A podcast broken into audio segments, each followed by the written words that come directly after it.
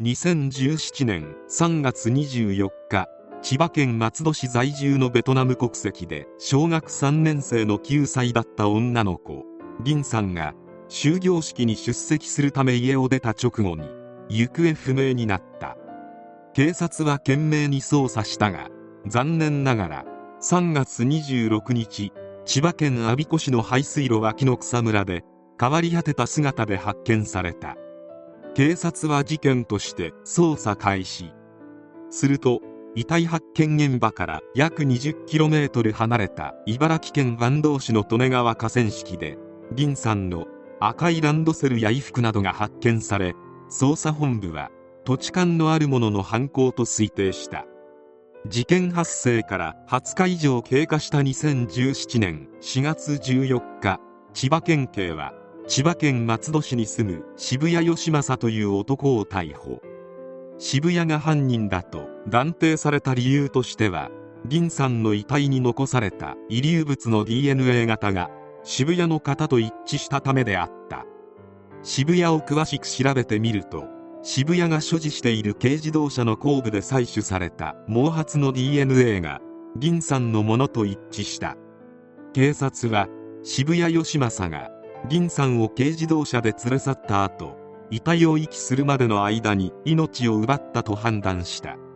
渋谷義正は自分の子供も通う小学校の保護者会長を務めており通学路などで児童の登校を見守る活動をほぼ毎日していた。近隣住民によれば事件前にも複数の児童に車で送っていこうかなどと声かけをしていたとのこと。林さんが行方不明になった日は渋谷が普段は徒歩で送り届けている自分の子供を軽自動車で送る姿が目撃されている。また渋谷は軽自動車の他にキャンピングカーを所有しており渋谷義正の軽自動車が林さんの自宅近くからキャンピングカーを止めてある駐車場方向へ走っていく様子が防犯カメラやドライブレコーダーに映っていた。つまり軽自動車で林さんを連れ合った後キャンピングカーに連れ込んでいたのだ。さらに先日したほぼ毎日参加していた見守り活動になぜか林さんが行方不明になった日は現れず近隣住民による林さんの捜索にも参加せず保護者の会のメンバーからの電話にも出なかった。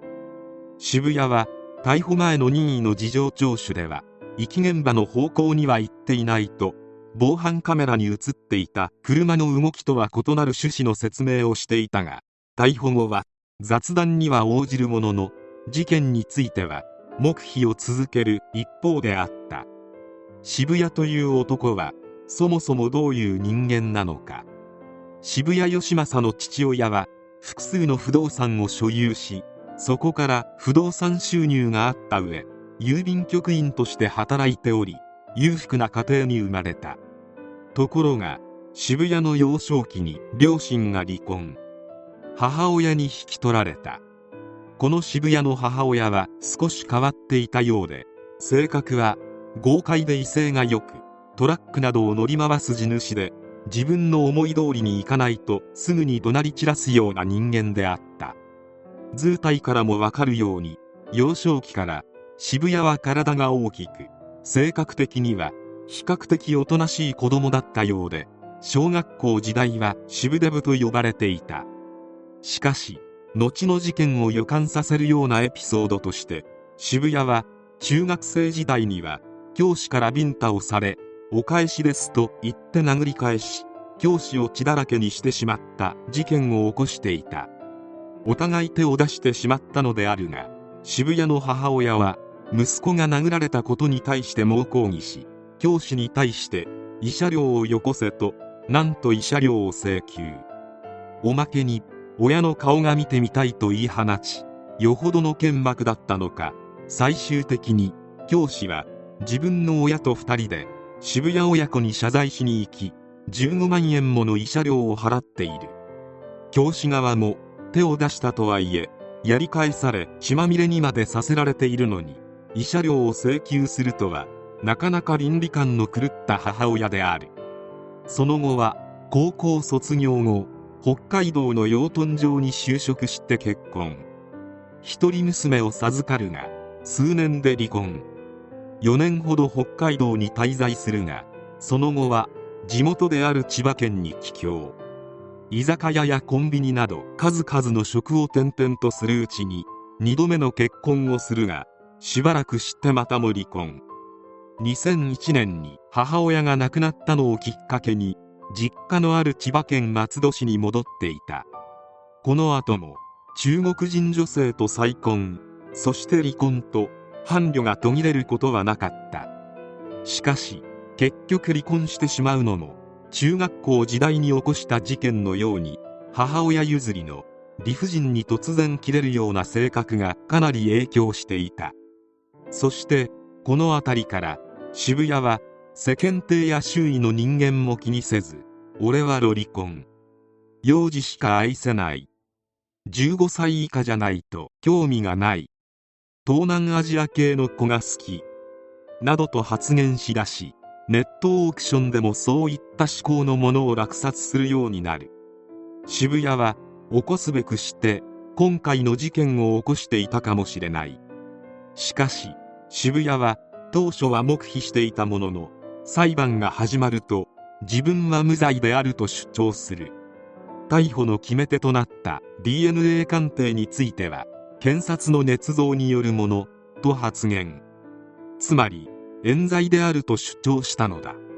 検察側が事件に使ったと主張するキャンピングカーに出入りしたのは息子と春休み中に行く約束をしていた釣りの準備のためだったと証言。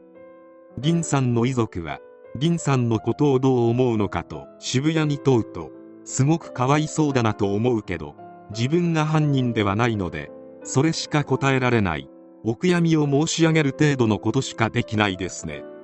と話した。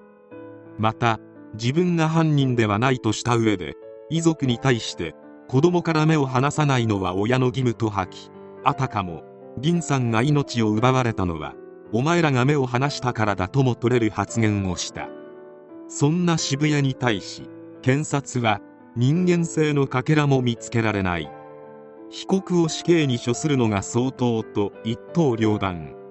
しかし渋谷に下された判決は無期懲役。2審でも判決は変わらず検察が上告を断念したため極刑の道は断たれた。父親のハオさんは事件後ホームページで銀さんの写真を公開し銀さんにできることはこれくらいしかないと渋谷の極刑を求める署名活動を呼びかけてきた。ハオさんは親日家で亡くなったリンさんも日本とベトナムの架け橋になりたいと語っていた。ハオさんは事件後仕事に集中できなくなり約2年 IT 関係の仕事に復帰できなかった。帰国を考えたが裁判の審理を見守るため残ると決めた。一旦復職したが同じ学校に入学したリンさんの7歳になる弟を同じような目に遭わせたくないと車で送迎するために再び仕事を辞めていた。